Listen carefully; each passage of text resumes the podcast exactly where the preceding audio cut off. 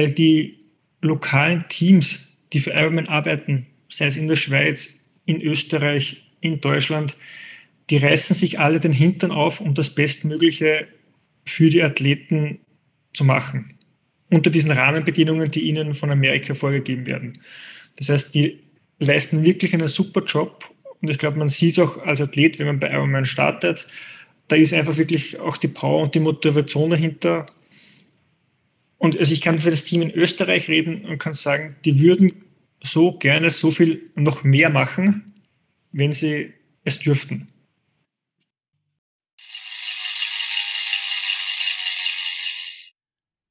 Tree Story. Menschen, Themen, Meinungen. Der etwas andere Triathlon-Podcast aus der Schweiz.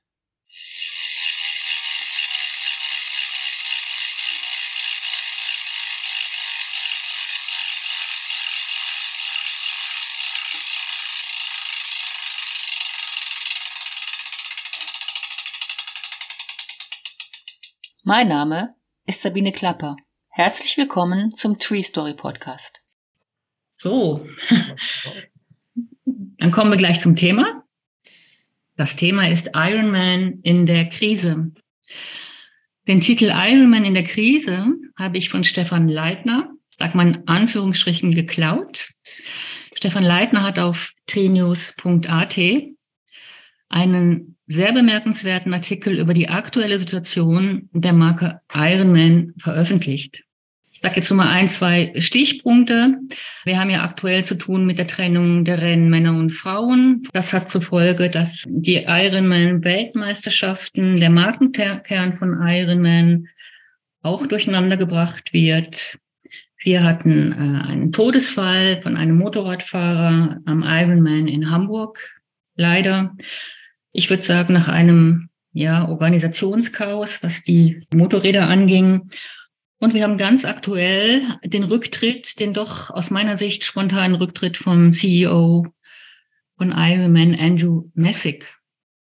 Stefan Leitner ist nicht nur Chef von Trinews AT, das ist eine Triathlon-Plattform und ein Magazin in Österreich, wo viermal im Jahr erscheint. Er ist auch Veranstalter und Organisator von Sportevents. Und er ist seit 22 Jahren leidenschaftlicher Triathlet, der bislang alle zwei Jahre und insgesamt fünfmal auf Hawaii gestartet ist. Stefan Leitner ist in Linz daheim und Vater von zwei Kindern.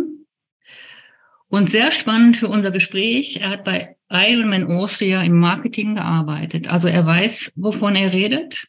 Und vielleicht noch zum Betonen, es geht uns in der Episode darum, mal die Fakten zusammenzutragen, zu nennen. Das hat Stefan in dem äh, Artikel sehr gut gemacht, deswegen bin ich auch auf ihn zugegangen. Und vielleicht auch mal aus dem Gespräch ein, ja, einen Weg zu erkennen, wie man den freien Fall von Ironman, der sich im Moment abzeichnet, ja, stoppen oder anhalten könnte. Stefan, Herzlich willkommen. Danke, dass du dabei bist, dass du mein also Gast vielen bist. Danke für die Einladung. Ja. Ich kann, glaube ich, davon ausgehen, dass du, dass deine Beziehung zu Ironman, ich sage jetzt nicht zum Triathlon, sondern zum Ironman eine besondere ist, oder? Ja, absolut. Also Ironman war mein Traum, als ich ihn zum ersten Mal im Fernsehen gesehen habe in, in Österreich, Ironman in, in Klagenfurt, war mein großes Ziel, war mein, mein Einstieg in den Triathlonsport. Das sind so Bilder, die einen dann catchen, ne? Ganz genau, ja. Doch damals noch der Massenstart in Klagenfurt am Wörthersee, wenn mit 3000 Athleten gleichzeitig ins Wasser gelassen werden. Das waren schon sehr imposante Bilder und die haben halt einen, einen Eindruck hinterlassen. Um das schwierige Thema jetzt ein bisschen leichter zu beginnen, äh, ist für mich interessant, weil du hast mir gesagt, deine Hawaii-Qualifikationen waren ja immer eine Punktlandung, weil man kann schon erkennen, du bist sehr beschäftigt. Ich war jetzt auch gerade nochmal auf deinem, auf deinem Online-Portal. Du hast sehr viele Angebote, sehr viele Sachen, die du machst. Du bist beruflich gerade im Sommer stark engagiert. Kannst du uns dein Geheimnis verraten, wie du immer die Punktlandung geschafft hast, dich für Hawaii zu qualifizieren? Geheimnisse, wenn es gäbe im Sport noch, ja, wäre es nicht so gut. Ich arbeite seit 22 Jahren, sage ich mal, an mir im Training, war eigentlich verletzungsfrei, arbeite seit Anbeginn meiner Karriere mit dem gleichen Trainer und das ist, glaube ich, einfach der Weg zum Erfolg, die Konstanz. Und verletzungsfrei zu bleiben und das Ganze unter den Hut zu bringen. Also es hat natürlich angefangen noch, wie ich, sag ich mal, keine Kinder hatte. Da war das Training leichter und jetzt auch durch die Selbstständigkeit, durch das Portal Trinius, durch unsere drei Triathlon-Veranstaltungen, die wir in Österreich organisieren, also hat sich abgezeichnet, dass sich eigentlich immer nur so ein, ein Herbst-Ironman bewährt hat für die Qualifikation für Hawaii, mhm. um in diesem Jahr, Zwei-Jahres-Rhythmus zu bleiben. Und das heißt, wir gehen meistens Ende, Ende der Saison ist bei uns so im, im September, zwei Wochen nach Mallorca auf Trainingslager. Mhm. Da liege ich dann den, für mich den, den finalen Grundstein, sage ich mal, für die Qualifikation. Und ich weiß, das traue ich mir mittlerweile zu, wenn ich in Form bin und gut drauf bin, dann kann ich mir überall die Hawaii-Quali holen. Mhm. Und das ist einfach diese Einstellung, mit der ich in die Rennen hingehe und hinfahre. Und das hat zum Glück jetzt fünfmal hintereinander funktioniert. Super, ja, also das klingt sehr organisiert und sehr, sehr klar. Kannst du gerade noch sagen, welche drei Rennen, äh, Triathlon-Rennen das in Österreich sind, wo du organisierst? Ja, wir haben im, am Saisonanfang im Mai eine Sprintdistanz in der Nähe von Linz. Dann folgt im August unser Triathlon in Traun, ein mhm. Dreitages-Event mit über 300 Kindern, Nachwuchsathleten am Start und einer Sprint- und Olympischen Distanz. Und am Saisonende im September das, das Highlight, der Triathlon im, im Mondseeland mhm. über die Sprint- und über die Mitteldistanz. Und da fahren wir rund um Mondsee und den bekannten Attersee. Also es ist wirklich auch ein touristisches Highlight und eine organisatorische Herausforderung im Tourismusgebiet, sage ich mal. Das sind die drei Triathlons von uns, die wir unter dem Namen Aloha Sport veranstalten. Da wollte ich mal immerhin an den, an den Mond. Ich habe es da nie geschafft. Jetzt ist es wahrscheinlich zu spät. Bist gerne eingeladen. ja, danke. Stefan, diesen Artikel Ironman in der Krise, einfach nur ganz kurz, bevor wir da einsteigen in die Materie. Äh, warum hast du den geschrieben? War das ein Bedürfnis für dich? Er kam nicht von heute auf morgen, der Artikel.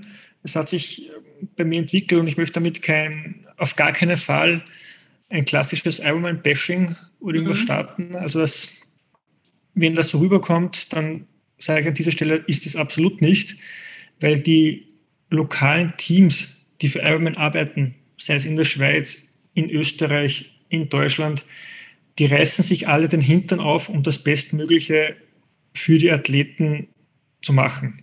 Unter diesen Rahmenbedingungen, die ihnen von Amerika vorgegeben werden.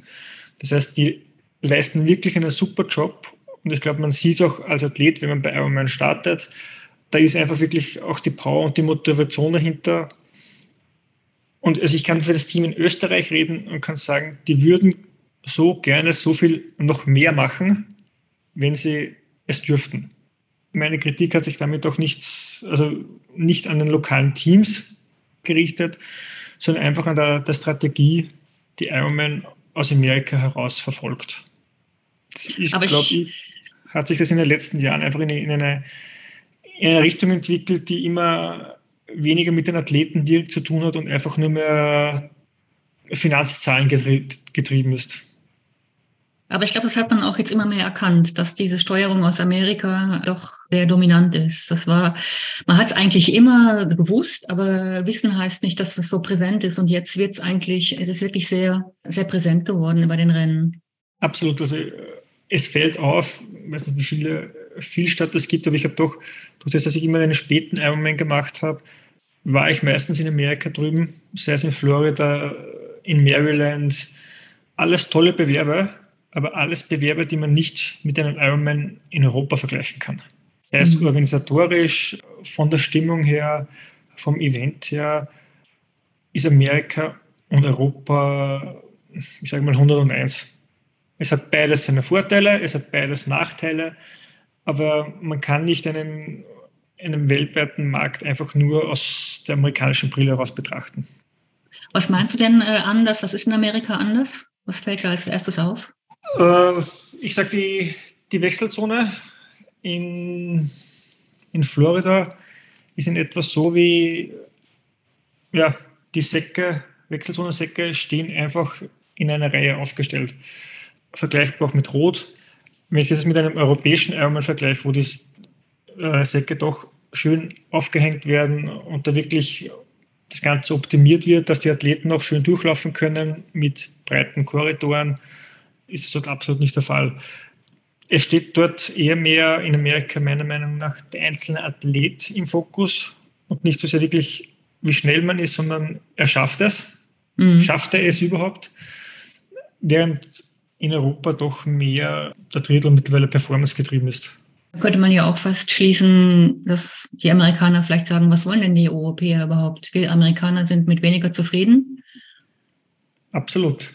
Es ist daher auch für, für, den, für den Amerikaner nicht so nachvollziehbar, warum beispielsweise bei europäischen Rennen das Budget für, für den Event-Charakter, für Moderation, für eine Videowall, für eine Live-Übertragung, für die Party vor Ort einfach so viel höher ist, weil es gibt das alles in Amerika einfach nicht.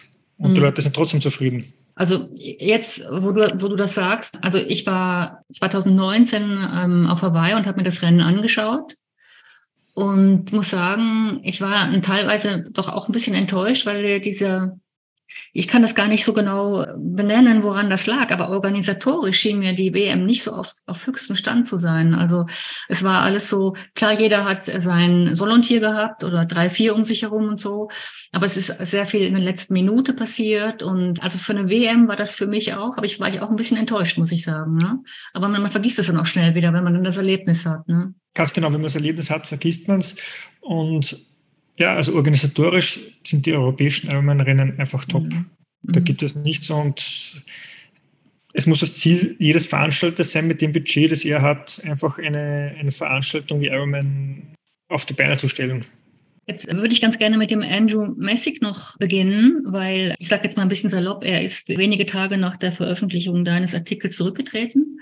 also das erlaube also ich, ich glaube, es nicht aufgrund meines Artikels. Deswegen sage ich auch salopp. Zusammengepasst, ja. Aber, aber es hat sich alles verdichtet in der Zeit. Ja. Also er hat ja wirklich massiv, er stand massiv in der Kritik. Er ähm, hat sich ja auch dann gezeigt am Ironman in Frankfurt, auch im Fernsehen. Man konnte dann sehen, wie er dort ja sich versuchte auch so ein bisschen rauszubinden aus all den Anwürfen und hat wenig später, also ich glaube ein, zwei Tage später angekündigt, dass er zurücktritt. Aus meiner Sicht, ich glaube nicht nur aus meiner Sicht, recht überraschend. Wie hast du das aufgenommen? Ja, von den Gefühlen her durchwachsen. Ich sage mal, er bleibt ja weiterhin an Bord. Das heißt, ich weiß es nicht, inwieweit sich ein, ein neuer CEO selbst entfalten kann und die Richtlinie vorgeben kann. Es hat sich für mich noch nicht herauskristallisiert, wann diese Ideen, ich sage es mal, WM auf zwei Tage auf der Damen-Herren trennen, gingen die von Messig aus oder waren die Vorgabe der Eigentümer und Messig war nur derjenige, der sie umgesetzt hat und schlussendlich die Konsequenzen gezogen hat und sich selbst aus der Schusslinie genommen hat? das wird sich, glaube ich, erst in den nächsten Monaten zeigen, wenn der neue mhm. CEO seine, seine Entscheidungen und, und sein, dem Unternehmen seine Stempel auf, aufdrückt. Also was ich zumindest bemerkenswert fand, ohne das jetzt eher einordnen zu wollen, weil ich es auch nicht kann, es ist ja kein Nachfolger parat im Moment. Und das ist ja eigentlich, ich meine, ich habe auch bei großen globalen Unternehmen gearbeitet in der Kommunikation und ich weiß, wie man sowas vorbereitet und wie man damit umgeht. Das finde ich nicht die eleganteste Lösung, sagen wir es mal so. Es ist immer gut für ein Unternehmen, wenn der Nachfolger parat steht, dann ist man auch nach außen einfach safe, oder? Ist das ist das aus deiner Sicht ein Zeichen, dass vielleicht der Messig doch irgendwo, ich sage jetzt auch mal wieder salopp, die Schnauze voll hatte? Glaube ich, ja. Also mhm. Äh, man hat in den letzten Jahren nicht immer kommunikationstechnisch das beste Händchen bewiesen. Auch das würde ich als, als eines dieser, dieser Fettnäpfchen betrachten. Und man hat es nachher gesehen in den Interviews, die Messi gegeben hat. Er klang sehr, sehr gelöst und sehr offen. Ja, sehr. Also anderer Mensch. Mhm. Die, diese, ganz genau, komplett anderer Mensch. Diese, diese Sätze hätte man, ich muss ganz ehrlich sagen, ich hätte sie mir gewünscht, wenn ich sie vor einem halben Jahr von ihm gehört hätte in der Position als Ironman CEO, dann wäre es auch richtig gewesen. Im Nachhinein denke ich mir, der Mann weiß eh selbst, woran es scheitert und woran es liegt. Und er würde es, glaube ich, gerne anders gemacht haben. Und da sind wir wieder bei dem Thema, waren es seine Entscheidungen oder waren es dann nachher schlussendlich die Entscheidungen der Eigentümer, äh, die gesagt haben, du musst das jetzt so umsetzen. Ist komplett mein Eindruck auch, ja, genau. Und er hat eigentlich, wenn man das gen genau gesehen hat, er war ja nachher nach dem Rücktritt oder der Ankündigung vom Rücktritt, Rücktritt in sehr vielen Medien auch, sehr vielen mhm. Podcasts auch. Er war ja wirklich gelöst und also wie wenn in einem Stein vom Herzen gefallen ist. Er hat, glaube ich, ziemlich sich stark, das muss man natürlich auch, wenn man in so einem Unter Unternehmen arbeitet, sich in die Rolle hineinbegeben. Man kann da nicht aus der Rolle fallen. Ne? Also er ja. muss ja das, was die Geschäftsleitung vorgibt, muss man ja auch umsetzen, sonst ähm, hat man sich selbst erledigt. Ne? Und ich glaube, er ist selbst einfach auch noch Triathlet und dementsprechend weiß er, dass diese Entscheidungen vielleicht aus finanzieller Sicht langfristig die richtigen sind, für den Sport kurzfristig oder langfristig die richtigen. Ja. Jetzt würde mich interessieren, du hast ja für Ironman gearbeitet, für Ironman Austria, also auch in einer, in einer lokalen Organisation eigentlich mhm. unter, unter Ironman. Wie hast du früher Ironman wahrgenommen? Also wenn ich jetzt auch daran denke, was Amerika betrifft oder was ihr für Vorgaben hattet, was ihr umsetzen musstet oder wie, wie war das? Und vor allen Dingen auch noch, wann, wann, war, wann war deine Zeit bei Ironman Austria? Nagel mich jetzt bitte nicht auf Jahreszahlen ja. fest, das ist schon vier, fünf Jahre her. Mhm. Äh, wo ich als, Aber doch noch frisch. Mhm. Als ja. Selbstständiger für Ironman die, die Pressearbeit in Österreich machen durfte. Es war zu diesem Zeitpunkt ein sehr starker Wechsel dahingehend, dass die lokalen Veranstalter weniger entscheiden durften und alles abgesegnet werden musste von Amerika. Mhm. Das war bis dahin hatte man relativ viele Freiheiten aus dem, aus dem Marketingbereich auch. Man konnte relativ frei agieren. Weil ich sage, als, als Österreicher kenne ich die österreichische Zielgruppe der Triathleten, die wir nach Klagenfurt locken wollten das geht aus Amerika aus nicht. Das geht aus Deutschland aus weg, das geht von der Schweiz weg nicht. Da brauche ich jemanden in Österreich.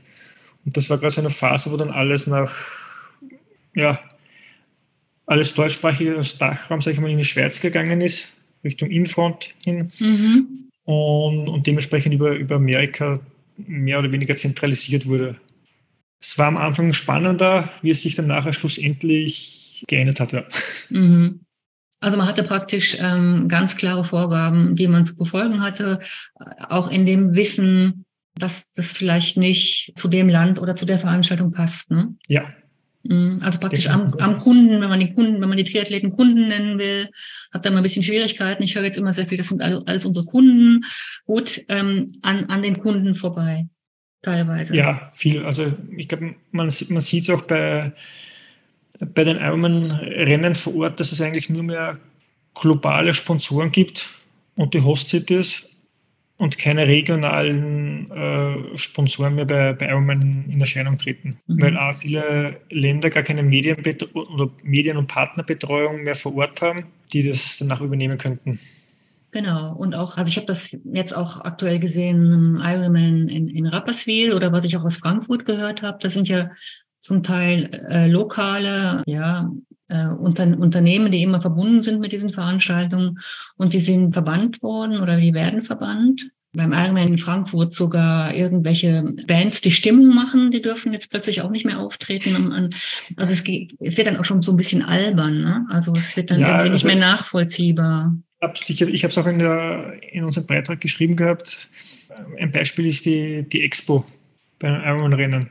Das war früher ein Treffpunkt, da hat man sich, auch wenn es nicht vernünftig ist als Triathlet, vor dem Rennen, aber man hat sich doch viel dort aufgehalten, mit Freunden getroffen, mit anderen Athleten getroffen, einen Kaffee getrunken, äh, herumgestöbert, dies und das noch gekauft, obwohl man es eh nicht braucht, aber weil es da ist, weil, es gut ausschaut, weil es gut angepriesen wurde. Aber mittlerweile kann man sich den Gang auf die, auf die Expo, so leid es mir tut, für die, für die Ausstellung dort eigentlich sparen es ist lieblos, es ist, äh, die globalen mhm. Partner sind kaum vor Ort, die, die irgendwelche Aktionen machen und, und alles andere ist, ist Standard. Also ich wüsste zum Beispiel nicht, ein aktuelles Beispiel, ich brauche einen neuen Zeitverhelm. Früher ging man beim Ironman auf die Expo, hatte vier, fünf verschiedene Aussteller, hat durchprobiert, welcher einem am besten passt und den hat man genommen. Ja, Mhm. Jetzt aktuell weiß ich nicht, wo ich ihn regional beziehen soll, mhm. muss ich gestehen, und, und, wo ich sie testen kann überhaupt. Das sind einfach diese Veränderungen, die nicht nur der Marke Ironman langfristig wahrscheinlich schaden, sondern dem Sport allgemein. Genau, also es sind diese Global Partners, die zum Zug kommen und das ist halt ein sehr, sehr eingeschränktes Angebot. Also ich, ich kann mir auch gar nicht vorstellen, äh, da müsste man mal genau äh, die Excel-Tabellen anschauen, um, um welche Summen es da geht. Aber ich kann mir auch gar nicht vorstellen, dass es langfristig äh, finanziell sich trägt nachher. Ne? Also das, wenn man das so eingrenzt. Ne? Also ohne es wegen der Zahlen noch zu, zu, zu sprechen, ich glaube, man kann relativ günstig ein Ironman-Partner werden, aber um das ganze Potenzial dann nachher ausschöpfen zu können, gerade wenn ich jetzt ein globaler Partner bin und sei es nur, dass ich die Hälfte aller Expos beschicke, das Ganze. Das ist dann das, was richtig ins Geld geht. Also, und das können sich auch die wenigsten Unternehmen in, in der Triathlon-Nische, sage ich einmal, leisten. Du hast jetzt schon eigentlich äh, äh, relativ viel angetönt, aber wenn du jetzt aktuell ähm, den Veranstalter Ironman siehst, wie du auch als Athlet oder auch als Veranstalter, also aktuell, vielleicht kannst du auch darauf eingehen, du bist ja auch Athlet, was, was stört dich eigentlich so am meisten oder was sind Punkte darüber hinaus, die dich, die dich stören? Für mich hat aktuell der Brand irgendwie diesen, diesen Reiz verloren. Diesen Reiz, sich für als ambitionierter Athlet, zu dem ich mich zähle, zum Beispiel für Kona zu qualifizieren. Ohne jetzt jemanden die Vorfreude auf Nizza wegnehmen zu wollen.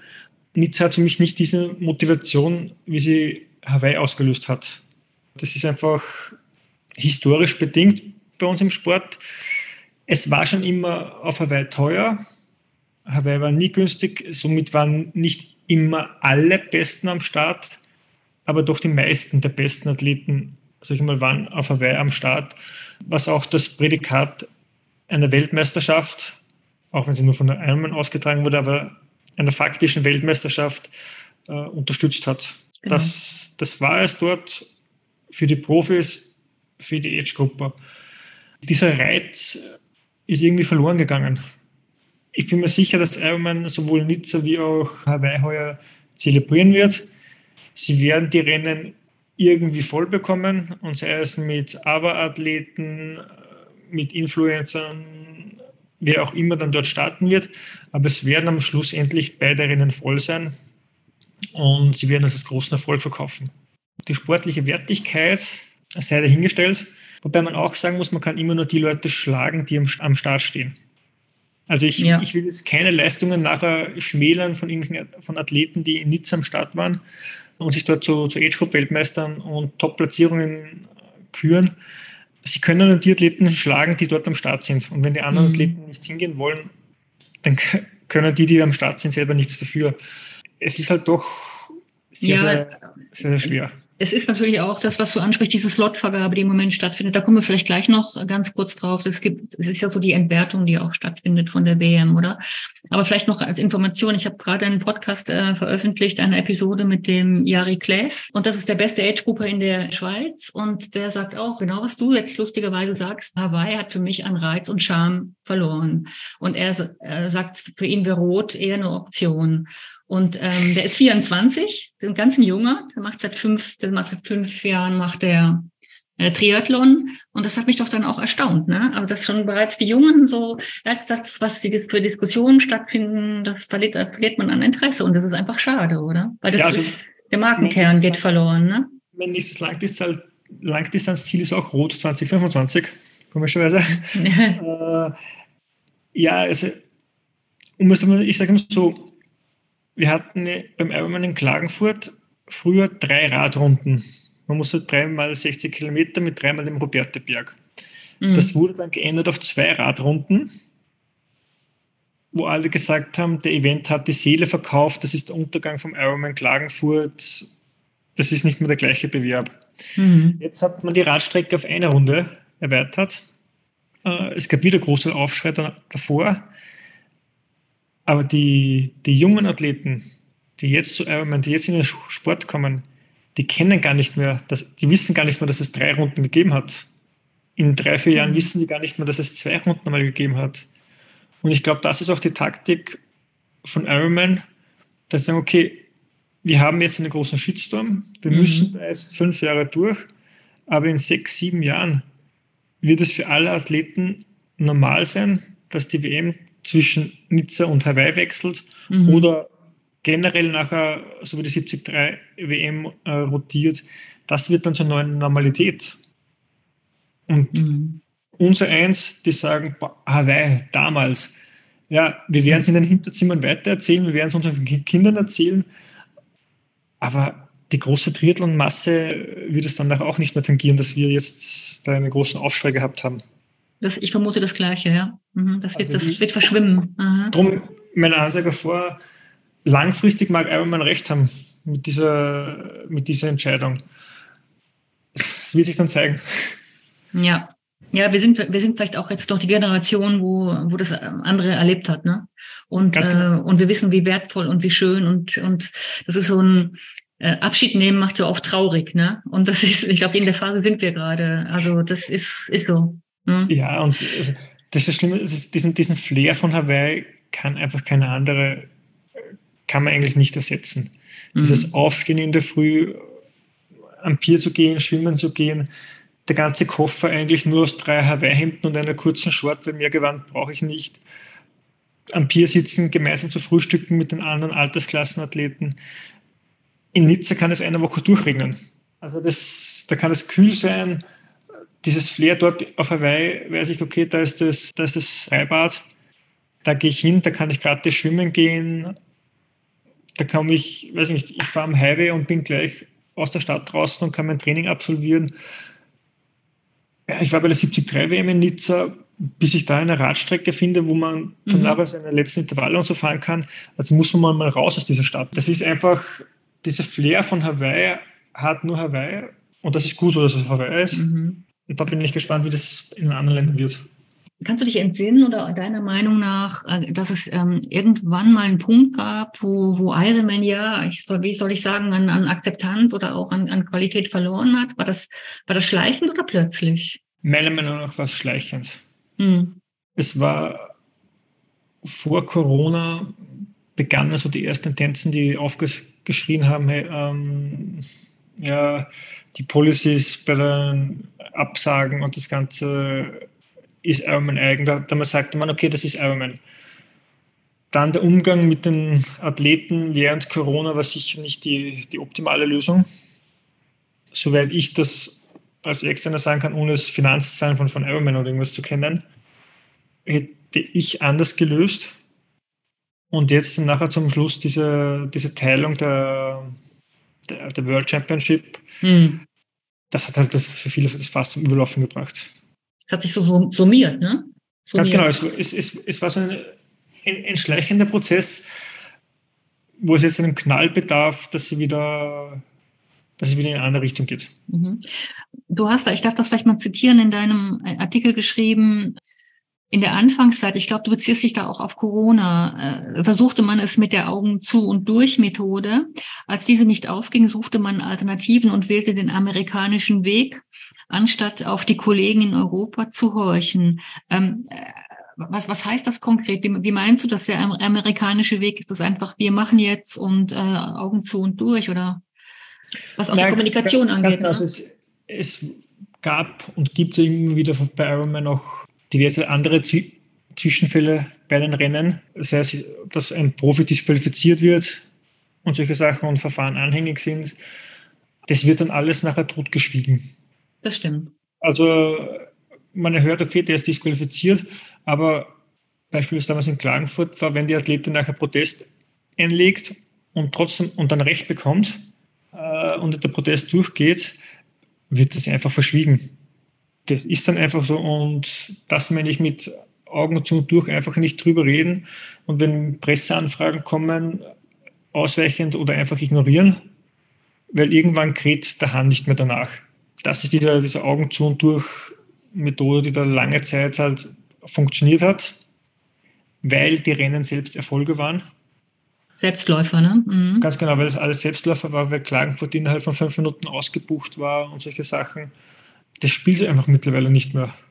Mhm. Und dann hat man gesagt, okay, dann, dann wurde eben alles zentralisiert Richtung Amerika, amerikanische Entscheidungen, die auf dem amerikanischen Markt sicher sehr gut funktionieren aber nicht eins zu eins nach Europa übertragbar sind. Jetzt ist ja die Jahreszahlen, ähm, ich glaube im 2020 war das, wo die Marke von, von den Chinesen wieder nach Amerika zurückverkauft wurde. Also das ist noch gar nicht so lange her. Mhm. Und, und, und die Marke hat ja auch bestehende Schulden. Also was meinst du, welche, welche Rolle spielen, spielt jetzt für die Entwicklung dieser Verkauf und auch, auch bestehende Schulden? Beschleunigt macht, ist, macht das den Druck einfach höher, offensichtlich, oder? Das erhöht den Druck, weil irgendwann muss oder sollte man langfristig profitabel sein. Und Ironman hat, zum, hat nicht mehr nur den einen Standfuß im Triathlon, den gleich auf das Steckenpferd ist, sondern ist er ganz gut über in anderen Sportarten auch gewachsen. Da machen sie auch einen, einen guten Job, muss ich sagen. Mhm. Aber ja, es, es, man, man, sieht es auch, dass zum Beispiel in, in Großbritannien die, die Rennen stark gekürzt worden sind. Mein letzter Wissensstand ist, dass auch der Ironman in Lanzarote nächstes Jahr nicht mehr stattfinden wird. Scheint so, ja. Der ja auch äh, eine Traditionsveranstaltung ist. In Österreich hatten wir früher die Langdistanz und zwei Mitteldistanzen. Jetzt haben wir die Langdistanz und nur eine Mitteldistanz und die zweite Mitteldistanz war lange Zeit schon sehr konkret in Planung, wobei jetzt auch da einfach die, die Nachfrage weniger geworden ist und ich sage mal, der Plan wahrscheinlich in der Schublade liegt. Also sie, sie merken schon noch die, die zurückgehenden Teilnehmerzahlen und glaube ich, dass sie da jetzt wirklich selbst überlegen müssen, wie sie den Turnaround schaffen, dass es langfristig auch finanziell sich rentiert für Ironman. Es ist trotzdem Ironman ein, ein sehr wichtiger Brand, einfach für den ganzen Triathlonsport überlebensnotwendig. Viele kleine Veranstaltungen profitieren von Ironman. Bestes Beispiel an mir selbst. Man kommt durch den Ironman zum Triathlonsport und dann startet man auch bei kleineren Veranstaltungen. Also es ist einfach der Brand Ironman sehr wichtig und, ein, und trotzdem nach wie vor ein Monopol, sag ich mal, was Triathlon Langdistanz betrifft. Mit Ausnahme ist der Challenge in Rot und da auch nur Rot. Wir haben auch selbst bei unserem Triathlon im Mondsee die Option, eine Langdistanz zu organisieren. Und die, die Strecken dementsprechend ausgerichtet. Mhm. Nur der Reiz eines Langdistanz-Triathlons mit 300, 400 Teilnehmern, da kann man einfach nicht dieses Event-Feeling, dieses Flair wie bei einem Ironman mit 3000 Teilnehmern bieten. Und das ist aber genau das, was die Teilnehmer wollen und was sie sich auch verdient haben. Daher glaube ich auch, oder darum tut sich auch jetzt eine Challenge so schwer, abseits von Rot. Die können nicht irgendwo einfach, okay, dann mache ich da eine Langdistanz dazu. Das haben sie ja schon probiert und die lukrieren auch vielleicht 300, 400 Teilnehmer für die Langdistanz. Aber das ist bei weitem nicht das, wenn 3000 Athleten über die Langdistanz starten wie bei einem Ironman-Bewerb. Also mhm. daher ist meiner Meinung nach Ironman nach wie vor extrem wichtig für den Triathlonsport. Und eine gut gehende Marke Ironman eben sehr wichtig. Ja, aber vielleicht ändert sich das auch dann in, in, den nächsten fünf Jahren. Also ich kann mir schon vorstellen, wenn die Entwicklung so weitergeht, dass sich vielleicht äh, irgendwo, dass es irgendwo anders Raum gibt für, für, für andere neue Ideen. Also du hast ja zum Beispiel vorhin gerade den Ironman Lanzarote angesprochen. Das ist für mich auch so ein Urgestein. Und da hat ja auch eine ganz lange Geschichte und auch mit den, mit den Menschen, die dort mit den ähm, Ironman in Lanzarote ver, äh, verbunden sind. Ich kenne das leider die Zahlen nicht, aber ich habe den immer so wahrgenommen. Ich, äh, ich, bin, ich bin sehr gerne und viel auf Lanzarote und, und ich, ich kenne das Rennen auch. Und es, und das ist für mich auch wieder so ein, ist wieder so ein Stich ins Herz, muss ich sagen. Ja. Äh, das ist ein weiterer Stich ins Herz. Und ich frage mich manchmal, ist das jetzt Zufall, dass es all, all diese renommierten, äh, tollen Rennen trifft? Und ich finde es, muss einfach sagen, ich finde es extrem schade, wenn das, das jetzt passiert. Schade. Was Lanzarote betrifft, die Erfahrung, die ich gemacht habe, ist, dass aktuell die, die Athleten eher einfache Radstrecken suchen. Einfache Kurse ich sage jetzt nicht, dass eine flache Radstrecke einfacher ist wie eine hügelige Radstrecke. Kopenhagen am besten. Ne? Aber Maryland, glaube ich, mit einem halben Höhenmeter auf 180 Kilometer, ah, ja. äh, hm. hat auch seine Tücken, 180 Kilometer in der Ehre-Position zu bleiben und nur zu drücken. Aber es geht, Tendenz auch das Feedback, das wir von Athleten bei unseren Veranstaltungen bekommen, wir wollen eher eine einfachere Radstrecke haben. Ich führe das darauf zurück, dass wir im Moment sehr viele Neueinsteiger Breitensportler ja. äh, haben und durch Corona viele arrivierte, ambitionierte Athleten einfach weggebrochen sind. Und ja, daher auch Lanzarote war ja, sage ich mal, wäre Hawaii-würdiger Ersatz, was, ja. was die, die Atmosphäre, die Strecken so betrifft. Ja, ja, ja. Aber ist einfach ein, ein brutaler Kurs. Ja. Und das, ja, also ich, ich glaube, wie du vorher gesagt hast, Platz und Raum für andere, für Neues, absolut. Also eine PTO, eine Challenge Family, World Triathlon, wenn die jetzt wirklich Geld in die Hand nehmen und sagen, hey, wir ziehen da jetzt was Cooles, Großes auf, hätten sie absolut jetzt die Chance, von der Schwäche, von der aktuellen Schwäche von Ironman zu profitieren. Ich, also ich, ich war in, in Chamarin bei der Championship im letzten Jahr, wo auch der Collins Cup ausgetragen worden ist mhm. und ein Age Group Rennen dazu. Und wenn man dort mit den Verantwortlichen von, von der PTO gesprochen hat, das hat irgendwie zwischenzeitlich so geklungen wie, wir probieren einmal die, die Age-Gruppe, aber eigentlich ist es verdammt viel Aufwand, einen Bewerb für Age-Gruppe zu organisieren und wir bleiben lieber bei den Profis. Weil wir können mit TV-Vermarktung mehr Geld verdienen, wie uns die Age-Gruppe bringen würden. Also ich weiß nicht, ob die jetzt wirklich da sagen, okay, da gehen wir jetzt hinein, das machen wir. Wobei ich muss ganz ehrlich sagen, das sind, sind ja auch zwei verschiedene Geschäftsmodelle schlussendlich. Ne? Also wenn ich die Age-Gruppe noch dazu nehme, ich muss sagen, irgendwo hat mir das, äh, das Format in Ibiza noch gefallen, wo man nur die, die Top-Top-Elite gehabt und man hat ein Rennen in einem Rahmen, wo absolut klar war, überschaubar war. Und ich, ich finde, das muss und kann Platz haben, ist aber kein Ersatz für, für diese Massenbewegung, ne, die, genau, die ja. Ironman ja sucht. Und da müsste noch einiges passieren. Das, also wie gesagt, Entwick Entwicklung ist überall möglich und immer. Aber ob die das unbedingt wollen, das ist auch noch die Frage. Ne? Das kann ich jetzt nicht erkennen. Ich kann es auch nicht erkennen. Ich möchte dann noch mal ganz kurz zu diesen äh, Themen äh, kommen, wo, wo wir eigentlich schon jetzt mehrmals oder oft so diskutiert worden sind. Also man muss es wirklich noch mal erwähnen, das ist die Spaltung oder Aufspaltung, wenn man das so nennen will, Männer und Frauen äh, der Profis in, in, in jetzt eigentlich in den Ironman-Rennen und natürlich auch in, in, in Hawaii, dass jetzt praktisch turnusgemäß nur noch alle zwei Jahre man in, in Hawaii starten kann, wenn es dann überhaupt so bleibt. Kannst du da irgendwo äh, überhaupt nachvollziehen oder irgendwo was Positives erkennen? Aus Athletensicht muss ich sagen, nein. Mhm. Kann, ich, kann, ich mir nichts Positives mitnehmen, weil wenn ich zum Beispiel, gut, es kommt nicht so häufig vor, also kein Massenthema, aber mit der Frau gemeinsam qualifiziere oder irgendwas, muss ich mich vermutlich aus finanziellen Gründen für eines der beiden Rennen entscheiden. Ich kann mir nicht vorstellen, dass sich beides urlaubstechnisch oder finanziell ausgeht. Auch aus Sicht der Medien verdoppeln sich die Kosten. Wenn ich jetzt sage, okay, ich berichte nur aus Nizza als europäisches Medium, weil es günstiger ist, kommt der große Aufschrei, ja, was ist mit den Frauen? Sage ich, okay, ich berichte nur aus Hawaii, sind die Zugriffszahlen, ja, die Männer verzeichnen nun mal mehr Zugriffszahlen, ja, geht auch wieder etwas verloren. Also es verdoppeln sich die Kosten für sämtliche Medienschaffenden. Was wirst du machen? Ich habe es bis da verbunden, dass ich vor Ort Reportagen nur dann gemacht habe, wenn ich, wenn ich mich auch qualifiziert habe. Also mhm. das war ganz klar, dann waren wir vor Ort. Dann habe ich die Zeit auch genutzt vor Ort. Mhm. Wir haben die Interviews gemacht, wir haben mit den österreichischen Athleten Frühstücks organisiert, Ausflüge Gut, gemacht. Ja. Äh, dann bist du ja fein raus, ne? Ganz genau. Allerdings, ja, ich, ich würde natürlich gerne jedes Jahr, aber es ist halt mhm. halt ein, ein großer Kostenfaktor.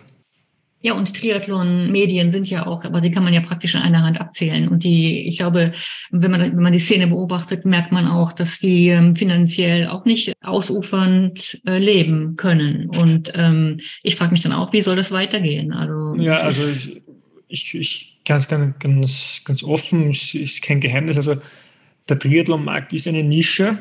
Der österreichische Triathlon-Markt ist im deutschsprachigen Raum noch einmal eine kleinere Nische. Viele Firmen haben gar keinen Sitz oder irgendwas mal in Österreich, sagen geht vieles über Deutschland. Das heißt, da tut man sich einfach auch schwer, dass man als Triathlon-Magazin dementsprechend da Gelder lukriert, die das Ganze dann wirklich zum Fulltime-Job machen lassen. Ja, deswegen habe ich ja vorher, bevor wir mit dem Gespräch ähm, begonnen haben, habe ich dich auch gefragt, ob es das Magazin in, in, in der Printausgabe ob es das noch gibt, weil ich, ich komme auch aus dem, aus dem Medienbereich früher und sehe, dass vieles eingestellt wird.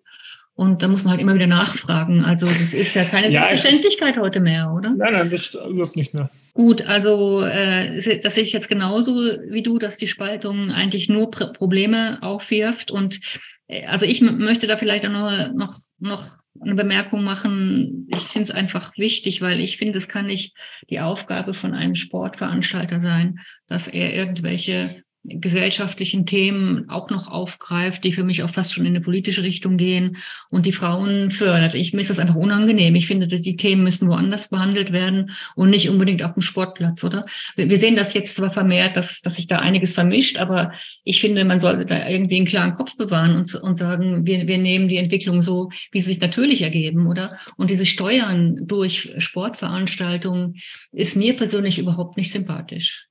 Ja, also ich, ich finde den Ansatz, dass ich versuche, Frauen in den Triathlonsport zu bekommen, absolut unterstützenswert. Ich glaube nur nicht, dass von heute auf morgen zusätzliche 3000, 5000 Frauen auf einmal mit der Langdistanz anfangen, mit dem Ziel, sich dann für Hawaii oder, oder Nizza zu qualifizieren, um ein ganzes Rennen zu füllen. Wenn ich einmal in die Richtung komme, dass ich sage, okay, ich habe 60% Männer, 40% Damen bei einer Langdistanz am Start. Dann kann ich darüber nachdenken, okay, ich sage, ich gebe den Herren etwas weniger Slots, den Damen mehr Slots, weil dann passt es auch potenziell von den, von den Teilnehmerzahlen. Aber solange wir uns da im Bereich von 20% Frauen, 80% Männer bewegen, ja, ist es einfach noch zu klein, um damit eine eigenständige Weltmeisterschaft, ein eigenständiges Rennen mit Frauen zu füllen. Ja, es ist die richtige Richtung, Absolut, kann man machen, aber da muss man ganz, ganz unten anfangen. Da muss ich mal die Frauen zum Triathlonsport bekommen. Da mhm. muss ich schauen, okay, wie kann ich das machen? Wie kann ich da bei den Sprint-Triathlons, olympische Distanz, Mitteldistanz, den Frauenanteil steigern? Und dann kann ich sagen, okay, ich gehe dahin. Ich, meiner Meinung nach sind wir da 10, 20 Jahre zu früh dran, darüber zu sprechen. Ja. Aber ich kann ja praktisch irgendwo sag mal, wenn ich jetzt äh, nicht mehr besonders fit bin, aber ich sage, ich schaffe das innerhalb irgendeiner nützlichen Frist, ähm, diesen Ironman zu bewältigen, dann kann ich mich irgendwo auf der Welt, kann ich mich für Hawaii als Frau äh, qualifizieren. Ich habe das zum Beispiel gesehen, ähm, das in Kasachstan und ich möchte da überhaupt niemanden persönlich, ich gönne jedem seinen Slot und jedem die Reise, das ist, das ist ganz klar. Aber es hat, glaube ich, 25 Kona-Slots gegeben in Kasachstan und es bei 21 Teilnehmerinnen. Und das äh, sagt mir schon alles. Und du hast es auch angetönt in, de, in deinem Artikel, dass diese, dass diese Slots äh, verschleudert werden und auch nicht teilweise nicht angenommen werden und auch die, die Abstände auch bei den Männern. Es gibt dann teilweise, ich glaube, ein bis drei Stunden, wo man sich in dem Rahmen, wo man sich dann nachher noch qualifizieren kann. Und das ist doch eine ganz dramatische Entwertung von einer Weltmeisterschaft, oder? Und das hat dann nachher nichts mit einer Weltmeisterschaft zu tun, sondern ist halt das, das Rennen auf Hawaii, für das ich mich qualifizieren muss. Das Gaudi-Rennen. Äh, ganz genau. Ein, ein normales Ironman Hawaii-Rennen, für das ich mich halt qualifizieren muss, wie wenn ich mich für die Challenge Rot qualifizieren müsste, weil so viele Starter sind. Mhm. Also das ist, ja, da geht es in, in die falsche Richtung und ich möchte auch, also es hat jeder, jeder verdient, absolut. Und es soll jeder den, den Flair von Hawaii spüren. Und ich ja. hoffe für alle Frauen, die heuer auf Hawaii sind, dass dieser Flair da ist, dass genug Leute vor Ort sind, dass es wirklich ein, ein tolles Fest wird. Und Ironman wird alles daran setzen, weil wenn das in die Hosen gehen würde, dann wäre das nochmal ein, ein, ein Dämpfer für Ironman. Also die werden schon alles daran setzen, dass es wirklich ein, ein großartiges Rennen wird. Aber der, der Anteil der, der Slots im Vergleich zu den Teilnehmern, der passt im Moment nicht. Ja, und, und der Mythos, also ich meine, ich erinnere mich, man muss ja nur zurückgehen, Mark Allen oder die ganzen Geschichten, die dann immer gesagt haben, äh, man kann den Ironman Hawaii nicht sofort gewinnen, man muss zwei, drei Jahre mal zumindest Anlaufzeit, das ist ganz schwierig und die Lavawüste und es ist ja auch heiß und der Wind. Und dieser Mythos wird ja damit ja eigentlich gekippt, ne? Kann jeder. Absolut. Kann und jeder was das Schwierige wird, sage ich mal, für die Frauen auch heuer, wieder mal ohne Leistungen zu schmälern. Aber wenn ich in, in Frankfurt in 15 Stunden finische heuer und dann einen Slot für Hawaii nehme, weil ich ihn bekomme, und dann haben wir mal ein Jahr, wo auf Hawaii wirklich ein starker Wind weht, dann wird es dort auch mit der Cut-Off-Zeit einfach kritisch. Mhm. Also das ist das ist etwas, also ich kann die Leistung jetzt nicht eins zu eins überlegen auf Hawaii, sondern wir hatten in den letzten Jahren das Glück, dass dort einfach die Bedingungen auch sehr gut waren und für, für schnelle Zeiten geeignet. Aber es kann genauso gut auch ein Jahr geben, wo wirklich heftiger Gegenwind von Hawaii Retour ist. Und dann ist es natürlich für all jene, die jetzt sagen, okay, ich habe Klagenfurt, ich habe Frankfurt, ich habe Hamburg in 15 Stunden geschafft äh, und erfülle mir einmal den Traum von Hawaii, dann mhm. wird es da wirklich zum Kampf mit der Cut-Off-Zeit. Genau. Das, das denke ich auch. Und das wird, äh, das wird auch passieren. Also das ist, ist auch ohne, vielleicht sogar auch ohne Wind. Ne? Also ja. Dann äh, würde ich dich ganz gerne fragen, der, der Ironman Austria in Klagenfurt, wie, wie war da die, die Slotvergabe? Hast du irgendwas beobachten können? Eine Veränderung? Ja, es blieben, also zum einen ist die Slotvergabe aktuell anders, wie sage ich mal, in den letzten Jahren, auch vor Corona, weil mittlerweile muss man sich vor der Slotvergabe registrieren für ja. die Slotvergabe. Das heißt, es werden auch nur mehr die Leute aufgerufen, die sich vorher registriert haben. Somit werden nicht mehr 60 Namen pro Altersklasse aufgerufen im schlimmsten Fall. Und es sind auch von den Nizza-Slots 60 Slots, glaube ich, übrig geblieben und von den Hawaii-Slots. Also man musste nur finishen und hatte seinen Hawaii-Slot. Es sind, glaube ich, auch 12, 13 Plätze übrig geblieben.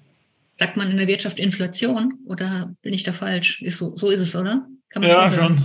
Ist es eine Inflation, ne? Mhm. Also wir, wir, haben scherzhaft gesagt, aktuell ist es so, man muss nur finishen und wenn Finishen nicht mehr ausreicht, dann bekommen halt diejenigen die Slots, die während dem Rennen am weitesten gekommen sind. also mhm. so, so ähnlich wie bei, bei Ninja Warrior glaube ich. Mhm. muss man auch ja, ja, genau. Ja. Man schafft den Parcours und dann wird aufgefüllt mit jenen, die halt am weitesten gekommen sind. Ja, also äh, äh, jetzt in dem Gespräch muss ich ganz ehrlich sagen, gehen mir noch ein paar andere Sachen durch den Kopf. Also ich finde, das hat auch, was du schon angetönt hast, das hat auch, was man im Leistungssport auch beobachten kann, dass dies, diese, dieser Leistungswille und, und auch der, der Ehrgeiz und Ziele zu erreichen, sich vielleicht doch darin verändert, dass es mehr eine Erlebniskultur gibt. Und ähm, ich meine, wir hatten noch früher am Leistungssport, da ging es wirklich um Zeiten, um Bestzeiten, ein ganz anderer Ansatz gewesen. Und das ähm, ist heute vielleicht doch ein bisschen mehr so in, ja, man will das auch mal erleben, ne? Mal, mal mitmachen, ne? Ja, ich vergleiche das so ein bisschen mit, mit dem Straßenlauf und dem, dem Trailrunning. Beim mhm. Straßenlauf ja auch, sag ich mal, um Sekunden, Bestzeiten und irgendwelche Limits geht. Und beim Traillauf auch eher mal, sag ich mal, das Erlebnis, A, die Strecke zu bewältigen und B, Ausblicke, Erfahrungen unterwegs einfach mehr im Vordergrund stehen. Und der Traillauf boomt im Moment auch extrem.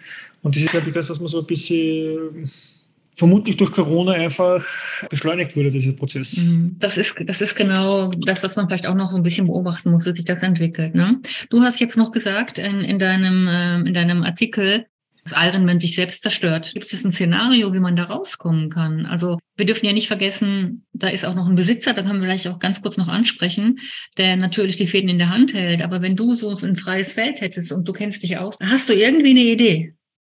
Ich würde wieder mehr auf Regionalität setzen.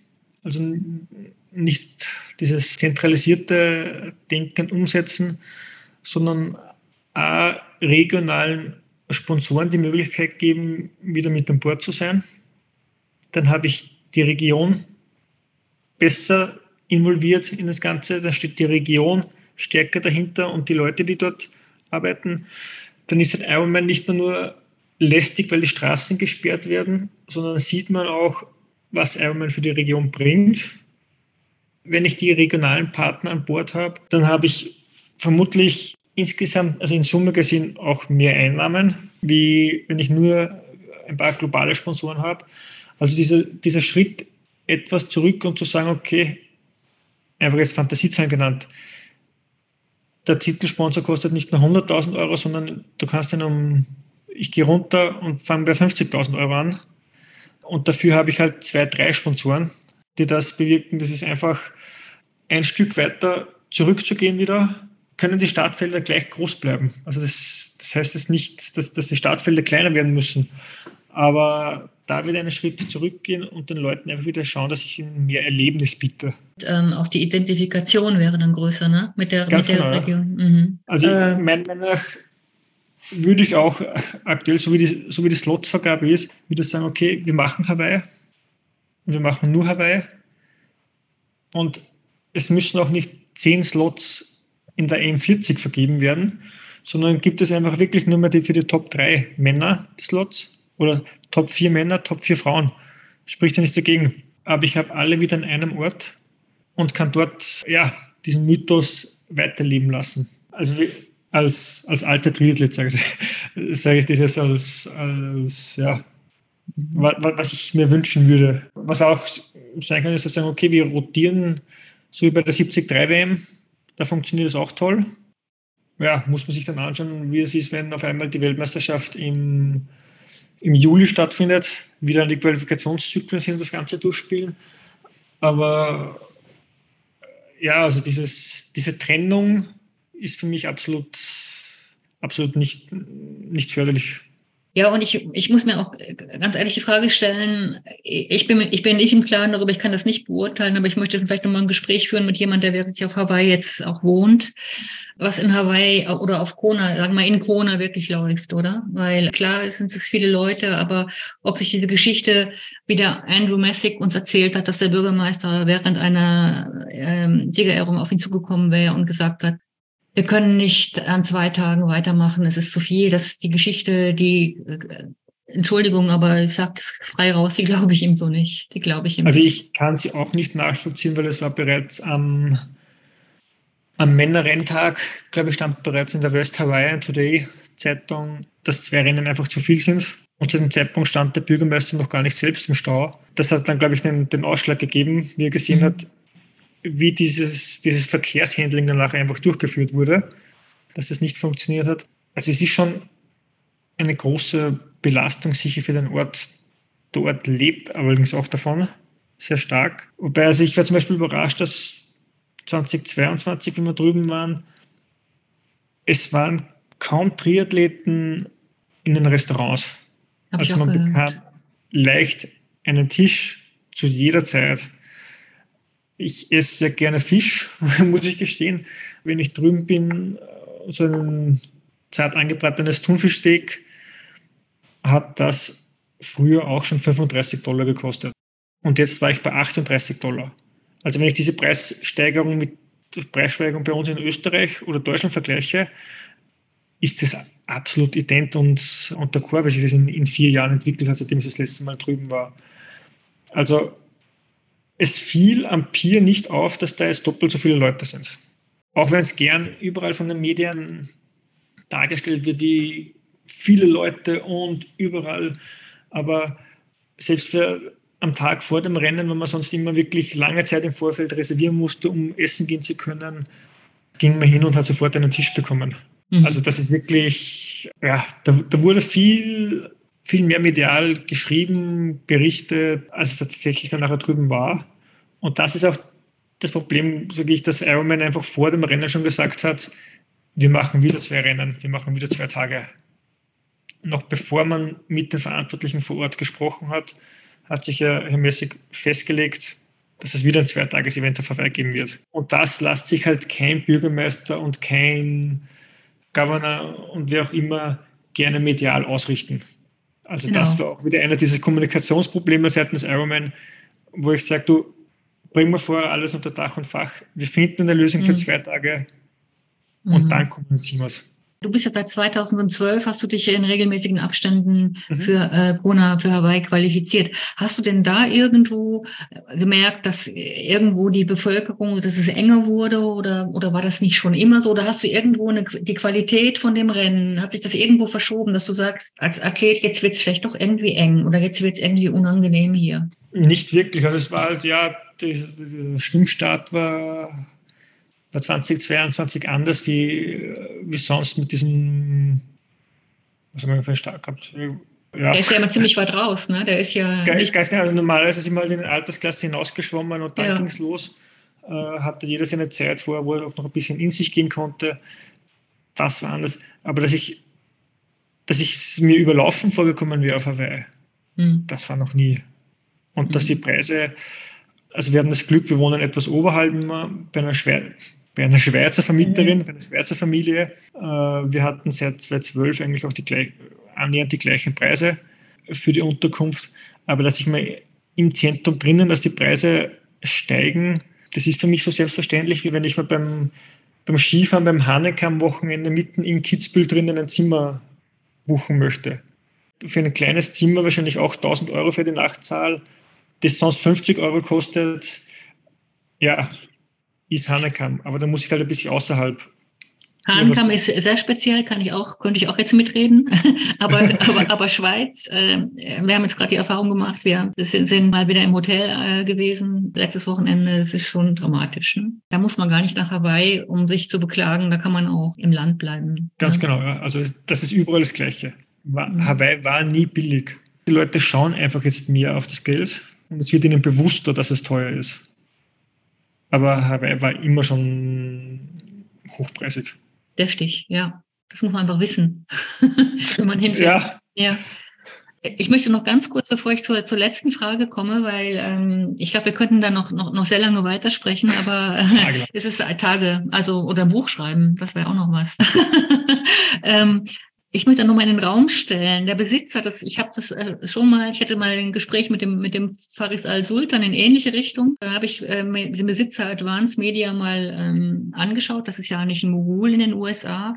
Ist ein Familienunternehmen, hat eine ganz magere Webseite. Es kommt eigentlich gar nichts zum Vorschein, was da wirklich äh, hin, hinten dran ist. Sie hatten mal irgendwann im 2014 einen Jahresumsatz von 8 Milliarden Dollar. Ich, ich weiß nur, das ist ja Private Equity. Ich will da jetzt nicht zu so sehr in, in, die, in die Wirtschaft einsteigen, aber es sind ja private Besitzer und insofern müssen die auch nicht alles offenlegen. Ich darf nur sagen, ich habe einmal bei einem großen globalen Unternehmen gearbeitet, wo vorher in Familienbesitz gewesen ist und dann auch zu Private Equity gewechselt ist. Und das war von heute auf morgen eine ganz andere Mentalität. Also ganz anders. Also es wurde wirklich nur noch nach Excel-Tabellen gearbeitet. Vielleicht das so als mein Erfahrungswert. Also das ist eine andere Unternehmensführung, andere Unternehmensziele. Und da ordne ich auch jetzt Ironman ein. Ich weiß nicht, hast du Hast du das irgendwie, sich mal mit diesem Unternehmen, äh, kennst du Advanced Media? Die machen ja auch so ganz große Zeitschriften. Die sind ja ganz großflächig in, in Amerika und darüber hinaus aufgestellt. Ja, also ich glaube zumindest Gerüchte zu, gelesen zu haben, dass zumindest die, die Besitzer auch schon Triathlon-Hintergrund haben und deshalb sich auch die, die Marke dann nachher gekauft haben. Als Hobby. Quasi äh, als Hobby schauen wir mal, äh, wie wir es entwickeln können. Aber es stimmt, wie du gesagt hast, also das, das Unternehmen ist mittlerweile sehr, sehr Excel getrieben. Das ist einfach weniger, selbst das Feedback der Athleten wird in Excel eingetragen. Also ja, es geht nur nach Zahlen. Nach nackten Zahlen und alles, was nicht mit Zahlen belegbar ist, ist schlecht. Ja, und ich, wir sagen ja immer so, also das sagt man eben im Unternehmen, wenn, wenn man ein Unternehmen verkaufen möchte, dann muss man die Braut ja aufhübschen, oder? Und ich glaube, die Braut ist im Moment nicht so, nicht so hübsch, ne? Zum Verkaufen. Im Moment nicht, nein. mhm, mh. Wo, wobei da kam auch die, der Verkauf während der Corona-Phase, wo viele gesagt haben, naja, es ist ein schlechter Zeitpunkt. Trotz allem wurde sie verkauft oder musste Wander verkaufen, sage ich mal so formuliert. Das Potenzial von Ironman mit diesen nicht nur Triathlon, sondern Laufsport, Mountainbike, alles Ausdauersport. Also es ist schon schon beachtenswert, was sie da aufgebaut haben. Aber aufbauen und führen sind selber, selber Schuhe, weil zu, einkaufen kann ich schnell, und? aber das dann nachher auch mit einer langfristigen Perspektive zu führen, ist das zweite Paar Schuhe. Also wir sind mal gespannt, was sich da noch ähm, äh, entwickelt. Also wie gesagt, das sind auch Dimensionen, in die man als, ich sag mal, als Triathlet, wo sich eigentlich mit dem Sport beschäftigt, wahrscheinlich weniger hineinbegibt. Und man muss aber auch, glaube ich, das wissen, um um zu erkennen, dass die Musik ganz woanders gespielt wird. Ne?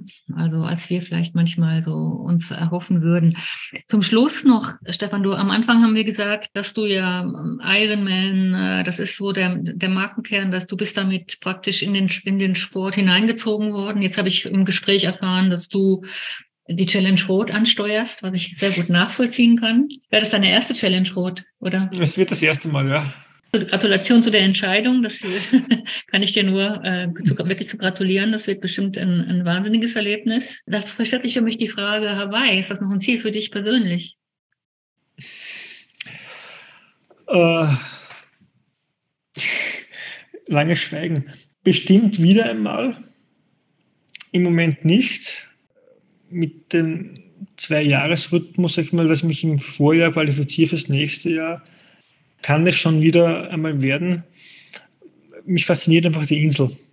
Oder nicht nur die Insel, sondern die Inseln, die auf mich fast mehr Reiz ausüben wie das Rennen selbst. Die ganzen Klimazonen, die man innerhalb von, sag ich mal, zwei Stunden im Auto entdecken kann und das Ganze, das ist schon ein Reiz. Und für mich ist es ein kostspieliger Reiz und dann, den muss ich mir verdienen. Den verdiene mhm. ich mir halt mit der Qualifikation. So war es das erste Mal. Das ist auch nach wie vor mein Zugang. Also ja, ich möchte nochmal nach Hawaii. Ich möchte beiden Kindern Hawaii zeigen und wird sicher wieder, wieder kommen, der Reiz. Also ich gehe davon aus, dass Ironman mittlerweile auch die Lehren gezogen hat und Lehren ziehen wird und da in eine andere Richtung arbeiten wird. Von dem her glaube ich auch einfach, dass dieser, dieser Reiz wieder kommen wird. Schön. Das ist ein tolles ich, Schlusswort. Mhm. Ich, denke einfach immer positiv und ja, mhm. alles wird gut. Sehr schön. Aber das, da haben wir doch, da hatte ich doch jetzt diese Erkenntnis, das eröffnet uns doch jetzt wirklich eine tolle Perspektive. Ja. Stefan, danke für das Gespräch. Ich fand es jetzt nochmal sehr aufschlussreich und wünsche dir ja eine, eine tolle Challenge Rot und dann nochmal einen super Ironman WM auf Hawaii. Besten Dank. Wie, wie verabschiedet man sich auf Öster in Österreich mit, mit, mit einem klassischen Tschüss? Tschüss, also tschüss an alle tschüss. und tschüss an dich. Ciao, Stefan. Ciao, tschüss. tschüss.